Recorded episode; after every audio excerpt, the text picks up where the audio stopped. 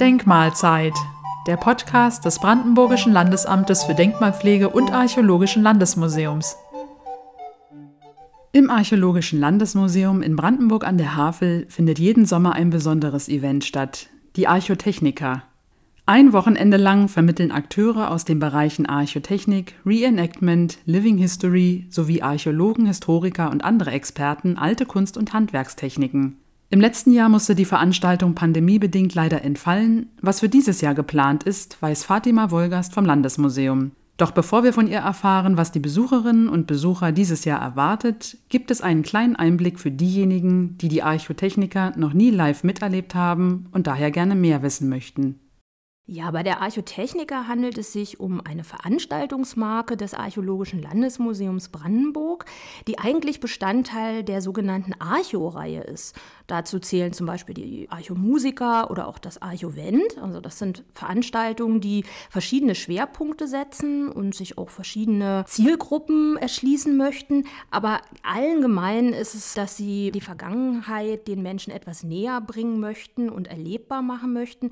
Natürlich aus heutiger Warte, sofern das möglich ist. Bei der Archotechniker selbst handelt es sich um eine Wochenendveranstaltung und jedes Jahr im Hochsommer stattfindet. Und der Schwerpunkt kann sehr, sehr, sehr variieren. Manchmal umfasst er eine ganze Epoche, aber es gibt auch epochenübergreifende Aspekte, die dann da abgehandelt werden.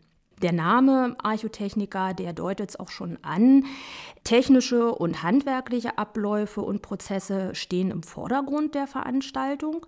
Und diese sollen natürlich auf historische oder archäologische Quellen zurückgehen, die recherchiert werden können und dann vor Ort den Besuchern erläutert und vorgeführt werden. Die Archotechnika existiert ja bereits so lange wie das Landesmuseum selbst. Seit über zehn Jahren findet sie regelmäßig statt und erfreut sich nach wie vor großer Beliebtheit bei den Gästen. Was ist denn das Besondere an dieser Veranstaltung?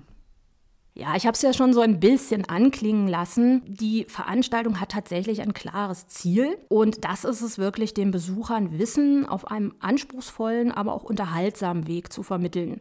In Dauerausstellungen oder Sonderausstellungen sehen die Gäste ja meist nur fertige Erzeugnisse unserer Vorfahren oder Geräte, die einst zur Herstellung verwendet wurden zum Beispiel Spinnwürtel oder Flachshecheln. Aber wie die Arbeitsgeräte ursprünglich aussahen, als sie noch völlig intakt waren und wie sie eingesetzt wurden, das lässt sich selten ermessen. Auch die Dauer und der Aufwand, um beispielsweise einen bandkeramischen Kumpf herzustellen oder mittelalterliches Bier zu brauen, das kann man indoor kaum vermitteln. Wenn man aber diesen Prozessen selber beiwohnen kann und diese Vorgänge sieht und hört, vielleicht sogar riecht, dann hat die Vermittlung eine richtige Tiefenwirkung und das Erlebte, das wird etwas Persönliches und bleibt so im Gedächtnis verankert. Und wenn ich ehrlich bin, hoffe ich auch, dass wir mit den Veranstaltungen etwas Achtsamkeit erzeugen können, nämlich vor Rohstoffen, vor Arbeitsleistung und dem Wert von Alltagsgegenständen. Und ich glaube, das könnte uns in unserer heutigen Konsumgesellschaft ganz gut bekommen. Jedes Jahr steht die Archotechnika ja unter einem anderen Motto. Themen der vergangenen Jahre waren zum Beispiel Slawen und Deutsche im Mittelalter, Römer und Germanen oder das spätmittelalterliche Leben in der Stadt. Welcher Epoche ist denn das diesjährige Event gewidmet und was ist in diesem Jahr eventuell anders als sonst? Aufgrund der Pandemie war es sehr, sehr schwer im Vorfeld, eine Veranstaltung mit dem Umfang der Archotechniker zu planen.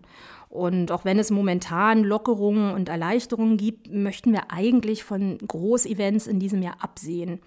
Daher haben wir uns entschlossen, eine Art Leitversion der Archotechniker umzusetzen, die wir ganz passend äh, als Mittelaltersommer im Archäologischen Landesmuseum betitelt haben. Wir werden uns noch einmal ins Mittelalter begeben da sich diese Epoche beim Publikum großer Beliebtheit erfreut.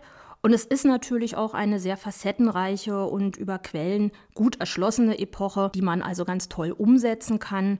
Und es wird in diesem Jahr einen Schwerpunkt geben auf Adel und Ritter. Und da gibt es extrem viel zu zeigen und zu erklären. Wie genau muss man sich eine Archotechniker-Leit vorstellen und wann findet sie statt? Wir haben uns entschlossen, das etwas zu entzerren und zwei Vorführungswochenenden zu planen. Es wird das erste Wochenende am 17. und 18. Juli geben unter dem Motto Mode, Minne, Tafelfreuden. Also da geht es etwas illustrer zu und die schönen Seiten des Lebens werden gezeigt und besprochen. Und vom 14. bis 15. August wird es martialisch. Also da ist der Mittelalter Sommer Teil 2 unter dem Motto Ritter, Schwert und Stangenbüchse. Und da werden verschiedene Rüstungen und Kampftechniken erläutert und dargestellt. Musste das Programm, das oftmals ja auch aus Musikvorführungen oder Kampfdarstellungen bestand, in diesem Jahr darüber hinaus an die aktuelle Lage angepasst werden? Ja, es ist in diesem Jahr etwas anders, wie schon angekündigt. Zum einen gibt es eben diese zwei Vorführungswochenenden und Corona-bedingt haben wir auch hier noch einige Veränderungen vornehmen müssen. Zum Beispiel werden alle Vorführungen nur im Freien stattfinden, also im großen Klostergarten. Normalerweise erstreckt sich ja die Archotechnik auch auf die Kreuzgänge und den kleinen Friedgarten. Das werden wir in diesem Jahr nicht machen. Wir haben uns auch überlegt, dass wir keine großen Vorführungen zeigen, wo sich Leute ballen. Das soll nicht bedeuten, dass es nichts zu sehen gibt. Es ist eher so, dass alle Vorführungen, Erklärungen direkt am Stand der Akteure zu sehen sein werden, aber keinen großen Performance-Charakter haben. Da gibt es eine Ausnahme und das sind die Minnesänger, die beim 1. Juli-Wochenende auftreten mit zwei Programmteilen vormittags und nachmittags. Die dürfen einmal sozusagen performen und dann vor bestuhltem Publikum auftreten, sodass wir auch da alle Sicherheitsvorkehrungen einhalten. Natürlich ganz wichtig, für Besucher in diesem Jahr. Man sollte sich vorher idealerweise anmelden. Das kann man telefonisch erledigen. Und wir haben die Tage eingeteilt in drei Zeitfenster zu jeweils zwei Stunden. Und idealerweise entscheidet man sich für ein Zeitfenster, nennt die Personenzahl, mit der man kommen möchte. Und so haben wir alle einen Überblick, wie viele Leute gleichzeitig sich auf dem Platz und im Haus aufhalten und gehen in dieser etwas schwierigen Zeit auf Nummer sicher. Wo und wie findet ihr eigentlich die Akteure, die sich explizit mit den Kunst- und Handwerkstechniken der jeweiligen Epoche auskennen?